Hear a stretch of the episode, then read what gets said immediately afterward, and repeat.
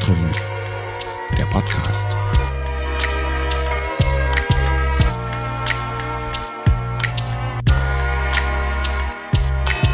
Ja, hallo, ich bin Christian Wertschulte und das hier, das ist der Stadtrevue Podcast, der Podcast von Kölns unabhängigen Monatsmagazin. In Köln eine Wohnung zu suchen, naja, so richtig Spaß macht das nicht. Da erzähle ich euch vermutlich auch wirklich nichts Neues. Aber besonders kompliziert wird's, wenn man etwas anderes möchte als die üblichen zwei bis drei Zimmer, Küche und Bad.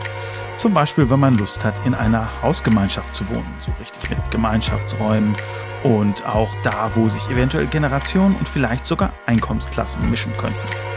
In Köln, da gibt es tatsächlich sehr viele Menschen, die an diesen Formen gemeinschaftlichen Wohnens interessiert sind, aber es ist schwer für sie, das auch zu verwirklichen.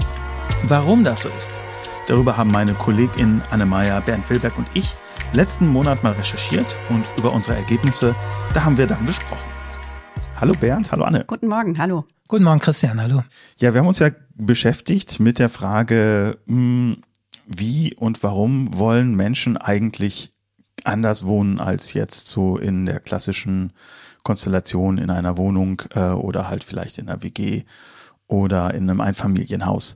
Das würde mich mal interessieren, Bernd. Warum wollen Menschen eigentlich in einer von diesen neuen Gemeinschaftsformen wohnen? Ja, das ist interessant, denn ähm, der Trend ist da und man sagt ja so immer, äh, in den Städten gibt es so viele Single-Wohnungen und da wohnen die Leute alleine, aber es gibt ein starkes Bedürfnis nach Gemeinschaft und äh, was der Wohnungsmarkt zu bieten hat, äh, das entspricht dem nicht, weil das sind so diese klassischen Zweizimmer, Küche, Diele, Badwohnungen und da passt halt nicht äh, das rein, was man vielleicht, äh, wie man wohnen will.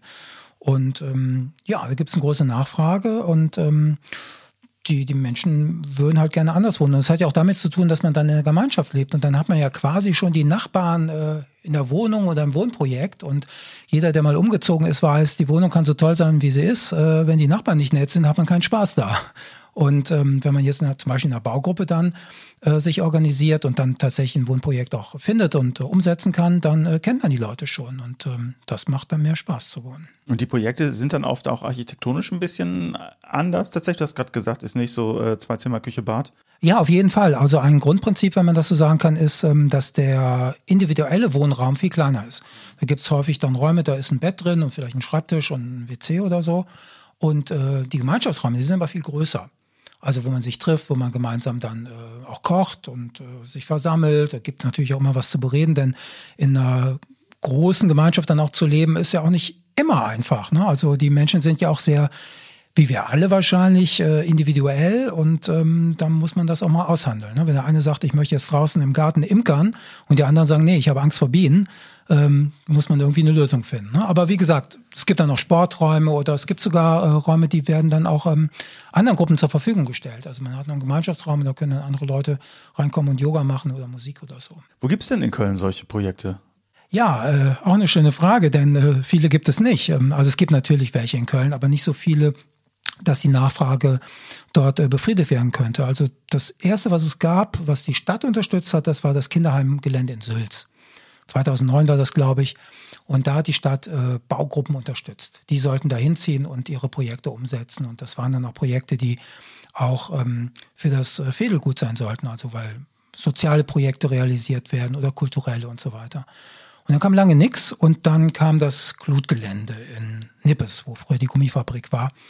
Äh, 2014 ähm, wurde das Gelände dann ähm, sozusagen ertüchtigt und ähm, dann sollten die auch Baugruppen dort rein. Das ist auch passiert. Zehn Gruppen sind dort dann eingezogen 2018. Aber in der ganzen Zeit von 2009 bis heute, ähm, so wurde mir gesagt, sind gerade mal 20 Projekte umgesetzt worden auf städtischen Grundstücken. Das ist wenig, weil die Stadt auch wenig Grundstücke hat. Die Stadt hat viele Grundstücke in ihrer Hand äh, verkauft an Investoren, meistbietend. Und jetzt steht man da und hat kaum noch Grundstücke. Aber Christian, es gibt ja auch ähm, Projekte, die es äh, schon lange gibt, die aus einer anderen Tradition kommen. Du warst äh, bei der LC 36. Ja, genau. Das ist ähm, tatsächlich ein, ein ähnlicher Fall äh, wie der, den du gerade geschildert hast. Die LC 36 ist ähm, 1984 entstanden und das Grundstück gehört der Stadt noch.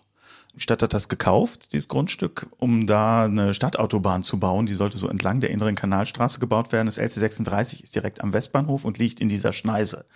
Und da stand halt dieses Haus und dann hat die Stadt ursprünglich geplant, ja, wir reißen das irgendwann ab. Das ist dann nie passiert, weil es diese Stadtautobahn nie gab. Das Haus stand aber fast leer. Da haben noch drei Familien gewohnt.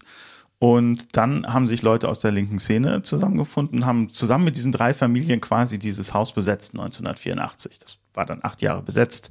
Dann haben sie diese Besetzung in ein Mietverhältnis überführt. Es gibt dann einen Verein, der mietet das Haus von der Stadt. Und ja, seit 1992 leben da wirklich viele Leute. Im Moment sind so akut um die 30. Und das Interessante ist, einer hat mir erzählt, dass im Moment äh, eine junge Person da wohnt, deren Eltern schon da gewohnt haben. Also sie hat eine Zeit ihrer Kindheit quasi da verbracht. Also da merkst du schon, das ist schon so ein Projekt, was jetzt quasi die erste Generation äh, umfasst. Ne? Wie ist es denn dann weitergegangen? Ich habe gehört, vor ein paar Jahren gab es da ein Problem, da war das äh, ganz viel in der Presse. Ja, genau, das war 2018 ähm, und da war es so, dieses Grundstück gehört ja wie gesagt der Stadt und dann sind die ähm, Bewohnerinnen von der LC 36 zur Stadt gegangen und da hat die Stadt ihnen gesagt, ja, äh, Leute, ihr müsst raus. Wir haben das Grundstück und das Grundstück nördlich davon verkauft an eine Investorin und die will da diese Studentenapartments bauen. Ähm, ihr kennt dieses Geschäftsmodell, man baut quasi ein Haus mit sehr vielen Apartments, die vermietet man dann möbliert für ein paar Jahre nur an Studierende. Das ist äh, relativ hochpreisig. Und die wäre dann dazu verpflichtet worden, halt Sozialwohnungen äh, anzubieten, auch in diesem Projekt. Und da hätten dann die Bewohnerinnen von der LC36 wieder reingekonnt. Aber die waren davon nicht so begeistert. Die waren da überhaupt nicht von begeistert, nee, weil die sich auch selber als soziales Projekt äh, verstehen. Die sagen, hier wohnen viele Leute, die irgendwie nicht viel Geld haben oder die ähm, sehr viel ehrenamtlich in verschiedenen Initiativen aktiv sind. Und deswegen ist unser Ziel, billigen Wohnraum anzubieten. Und dann haben die aber erfahren, das Grundstück war noch nicht verkauft, sondern sollte erst verkauft werden. Die Politik wusste das noch gar nicht. Und ähm, sind dann, haben sie angefangen, haben sich mit, mit einem ehemaligen grünen Politiker zusammengetan, dem Jörg Frank, und haben so wirklich Lobbyarbeit gemacht, haben gesagt, Mensch, lasst uns das doch umwandeln in eine Art von Erbbauzins. Das bedeutet, die Stadt behält das Grundstück, wir pachten das in Anführungszeichen äh, für sehr lange von der Stadt für einen Jahresbeitrag, weiß gar nicht, wie viel es ist, 1,5 Prozent des Verkehrswerts. Das ist so das, worauf die sich dann geeinigt haben. Und wir kümmern uns im Gegenzug dazu um das Haus, weil das Haus war in einem nicht oder ist bis heute noch nicht in einem sehr guten Zustand. Und das wollen die jetzt verbessern. Also das ist jetzt ein Ziel, dass quasi das Haus ähm, auf so einen halbwegs modernen Zustand kommt. Also neue Fenster rein. Ähm, die heizen teilweise noch mit Kohle, also brauchen quasi auch eine Zentralheizung und so weiter und so fort. Ja, das hat dann relativ lange gedauert, aber dann gab es wirklich irgendwann das Go. Stadtrat hat gesagt, ihr könnt das jetzt machen und im Moment verhandeln sie, wie genau der Vertrag aussehen soll. Ah ja, interessant. Anne, du warst in Delbrück, äh, hast da ein Projekt besucht. Ähm, ja, in Delbrück, da steht auch ein schönes altes Haus, ähm, so aus Gründerzeit, auch mit so Jugendstil-Elementen noch an der Fassade. Ähm, das ist nicht äh, keine sehr schöne Lage, also das ist an der Bergisch-Gladbacher Straße, die ja sehr stark befahren ist und an der Ecke zur Delbrücker Hauptstraße, also der Haupteinkaufsstraße da im Viertel. Hat aber einen ganz tollen Innenhof und sehr schöne Räume. Also ich war da drin. Es ist allerdings sehr stark heruntergekommen. Also da bröckelt der Putz von der Fassade und ähm, da ist wohl auch der Hausschwamm im Haus gewesen und hat sich da durch die Decken gefressen. Und das Haus steht seit zehn Jahren leer. Also nur unten im Erdgeschoss ist so ein Bürgertreff. Der macht so klassische Stadtteilarbeit mit äh, Senioren und Geflüchteten. Und äh, das Haus gehört der Stadt. Und die hat eben sich darum überhaupt nicht gekümmert. Und das ist den Leuten dann natürlich immer mehr aufgestoßen, dass da jahrelang ein Haus äh, leer steht. Und dann kam die sozialistische Selbsthilfe Mülheim und hat da obdachlose Frauen drin untergebracht. Ach stimmt, da kann ich mich dran erinnern. Das war 2019, ne? Genau. Und ähm, also das Haus war dann eine Zeit lang besetzt, nicht lange, aber immerhin das Haus rückte dann so in den Fokus. Und die Stadt musste sich dann irgendwie mal erklären, was sie denn da jetzt vorhat. Und es war wohl so, dass da zu der Zeit geplant war, das Haus an einen Investor zu verkaufen, eben meistbietend. Und davon ähm, ist die Stadt dann aber, also die, der Rat hat sich dagegen ausgesprochen und dann ähm, war der neue Plan, das im Rahmen einer Konzeptvergabe zu vergeben, im Erbbaurecht eben wie beim LC 36 auch. Und daraufhin hat sich dann eine Gruppe von jungen Leuten beworben, die ähm, aktuell in Kalk wohnen. Das ist auch so ein gemeinschaftliches Wohnprojekt in der Kulturfabrik Kalk, so nennt sich das. Die müssen da aber bald raus, weil das Gelände von einem Projektentwickler gekauft wurde. Da soll, das soll alles abgerissen werden, da soll Wohnraum entstehen. Und ähm, die haben dann einen Verein gegründet, 1006 nennen die sich, nach der Hausnummer da an der Bergisch-Gladbacher Straße. Da kamen dann noch andere dazu aus anderen Wohnprojekten und die haben sich eben darauf beworben und den Zuschlag bekommen. Jetzt haben die sich ja beworben, wahrscheinlich nicht, weil sie das meiste Geld hatten, sondern weil sie so die beste Idee hatten. Das ist ja die, wie heißt das, Konzeptvergabe heißt das, glaube ich, bei der Stadt. Ähm, was genau haben die denn für Konzept? Also was, was soll denn da entstehen dann in dem Haus? Ja, also erstmal soll natürlich Wohnraum entstehen für insgesamt 25 Leute, gemeinschaftlicher Wohnraum. Also sie teilen sich Küche, Bad, Gemeinschaftsräume, aber es ist natürlich mehr als ein reiner Haus-WG. Also die Mieten sollen niedrig sein. Es hat also einen sozialen Anspruch und die Mieten sollen solidarisch gezahlt werden. Das fand ich ja ganz interessant. Also das heißt, die, die mehr verdienen, sollen auch bereit sein, mehr zu zahlen. Und dann habe ich gesagt, ah, das ist ja interessant. Also meint ihr denn, das funktioniert auch? Ja äh, ohne Konflikte. Und die sagten, ja, also in Kalk würden sie das auch schon so machen und das würde gut funktionieren. Das ist interessant, weil beim LC haben, machen die das anders. Also die, da kannst du demnächst nur noch mit WBS wohnen, also mit Wohnberechtigungsschein. Ja, das soll da auch der Fall genau. sein. Aber, da ja, zahlt mhm. man dann wirklich pro Quadratmeter, aber mhm. alle zahlen das Gleiche. Und die haben sich auch, hatten aber auch erzählt, dass sie sehr lange Diskussionen darüber haben, was jetzt eigentlich das beste und fairste Mietmodell ist finde ich interessant, dass die so, so zwei, zu zwei unterschiedlichen Ergebnissen gekommen sind. Ja, also, aber auf jeden Fall, sie wollen auch noch mehr. Sie wollen ähm, quasi ein offenes Haus sein für die Nachbarschaft. Ähm, Im Innenhof planen sie dann so kulturelle Veranstaltungen, Kinoabende und hoffen eben auch, dass sie Dalebrück ein bisschen bereichern können, wo ja jetzt gerade für die Jugend vielleicht nicht so viel Angebote da sind das hat auch viele von denen erstmal abgeschreckt. Die haben gesagt, nach Delbrück, na ja, das ist ganz schön, aber es ist ab vom Schuss und da ist nix. Und äh, naja, gut, aber jetzt wollen sie es quasi zum Positiven wenden und sagen, okay, dann machen wir eben was für den Stadtteil.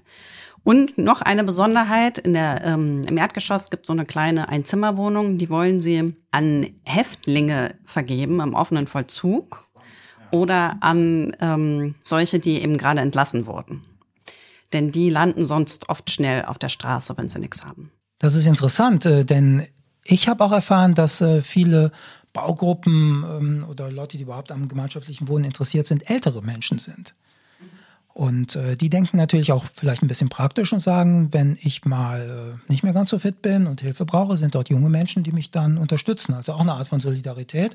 Oder die älteren Menschen kümmern sich dann vielleicht um Kinder, wenn dann irgendwann Kinder da sind. Ne? Also das ist eine große Nachfrage auch von, von der älteren Generation. Also ist, das sind schon vor allem junge Leute da in Dalebrück oder sage ich mal, es sind schon einige, die sind bis Mitte 50, also nicht mehr ganz jung, aber es sind eben auch, es ist ein Kind dabei und ähm, die sagen auch ganz deutlich, sie machen das im Hinblick aufs Alter. Also sie sagen, ähm, das ist eine nachhaltige Wohnform, denn wenn ich mal älter werde, da wird auch alles barrierefrei ausgebaut, dann ist da immer jemand, der sich kümmern kann. Und jetzt kann ich mich vielleicht um andere kümmern oder um das Kind kümmern und später kümmert sich dann eben jemand anders um mich. Und wie fortgeschritten ist das? Ich meine, du hast gerade gesagt, das Haus ist in einem nicht sonderlich guten Zustand. Da ist wahrscheinlich ähm, ziemlich viel Renovierung äh, fällig. Gibt es noch andere Hindernisse oder, oder ist, steht das jetzt wirklich fest, dass das da kommen wird, nachdem die diese Vergabe gewonnen haben? Also unterschrieben ist der Vertrag noch nicht, aber ähm, es ist schon sehr weit fortgeschritten, auch die Planung, die Sanierungsplanung. Äh, das Problem ist natürlich, sind die steigenden Baukosten. Das ist ja überall der Fall. Und das Haus ist wirklich in keinem guten Zustand. Die rechnen also mit gut zwei Millionen Euro für die Sanierung. Und äh, jetzt ist halt das Problem, dass sie das finanziert äh, bekommen müssen, ohne dass sie hinterher auf hohe Mieteinnahmen zurückgreifen können. Denn sonst wäre es ja, wäre der soziale Anspruch ja hinfällig. Und die Gruppe verhandelt also noch mit der Stadt ähm, über den Erbpachtvertrag.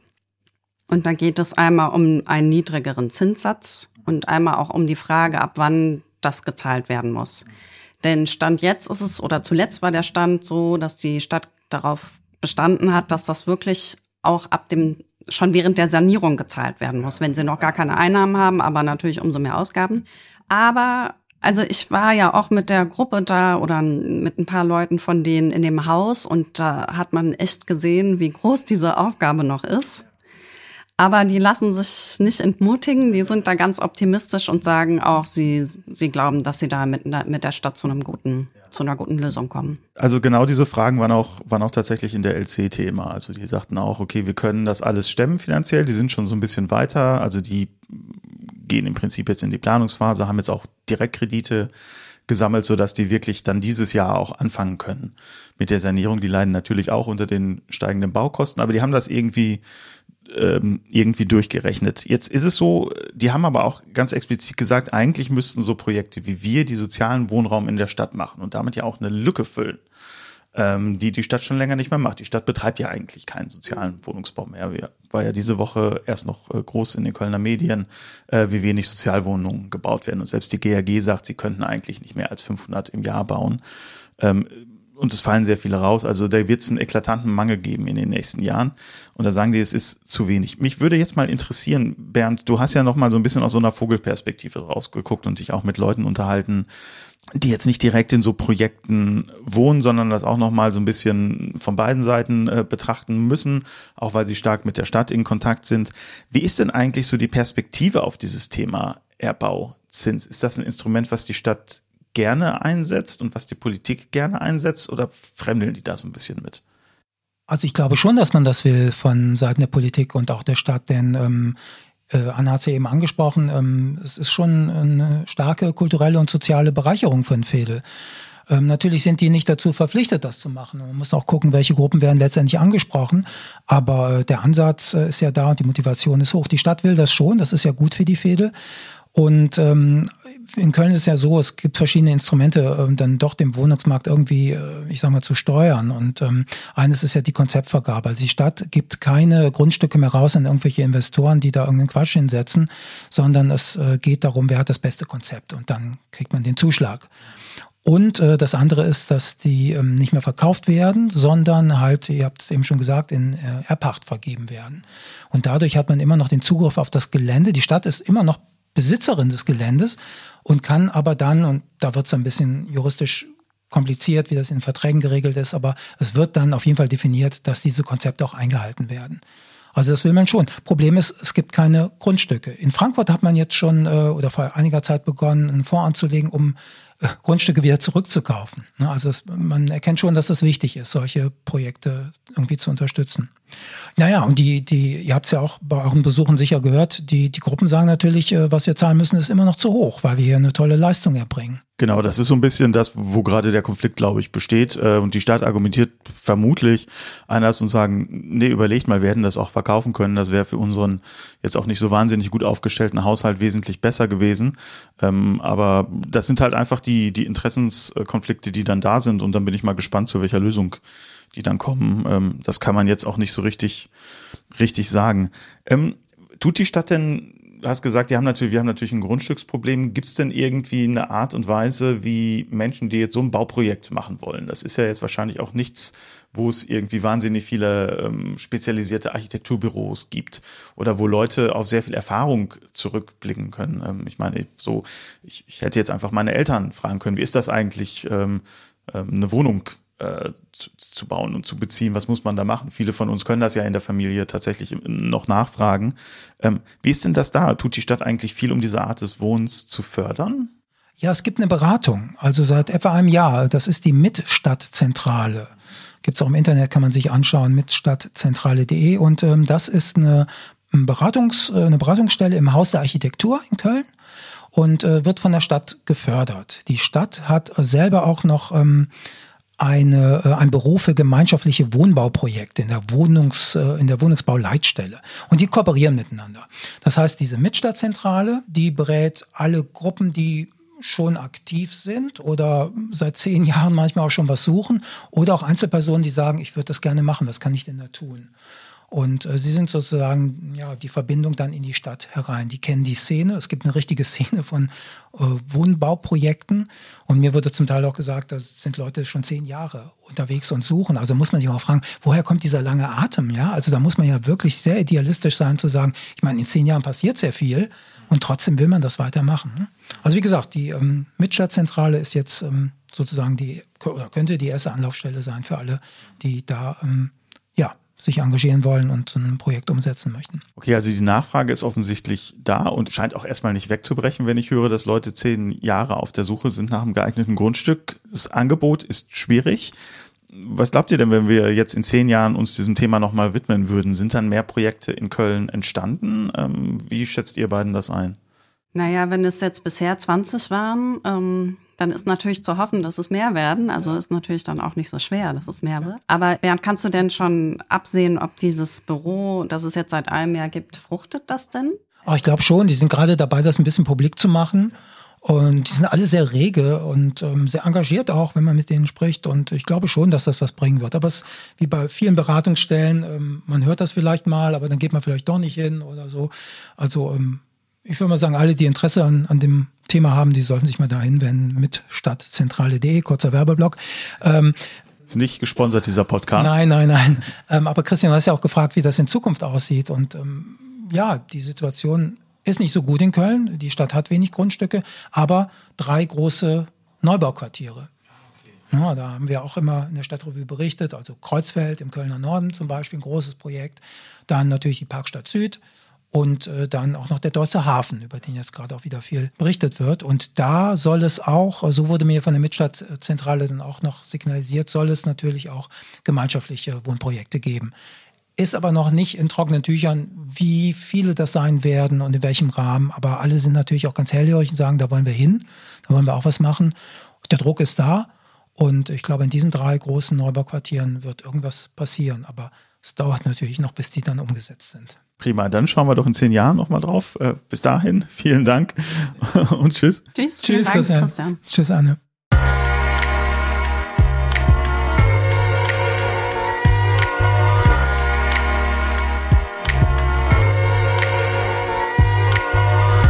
Ja, das war der Stadtrevue-Podcast für den Februar. Wenn ihr mehr wissen wollt, dann schaut doch einfach mal rein in die aktuelle Stadtrevue. Denn neben unserer Recherche zu gemeinschaftlichem Wohnen haben wir zum Beispiel noch eine Geschichte über den kritischen Karnevalisten Karl Küpper im Heft und warum sich Köln so schwer mit der Erinnerung an ihn tut. Und außerdem erzählen wir euch, wie das Rot-Grün-Lila Ratsbündnis die Gründung einer Gesamtschule in Köln ausbremst. Die Stadtrevue, die bekommt ihr an vielen Bütchen und in vielen Supermärkten in Köln und natürlich auf stadtrevue.de. Und mit einem Kauf, das supportet ihr natürlich auch diesen Podcast. Wir hören uns dann im nächsten Monat wieder. Bis dann!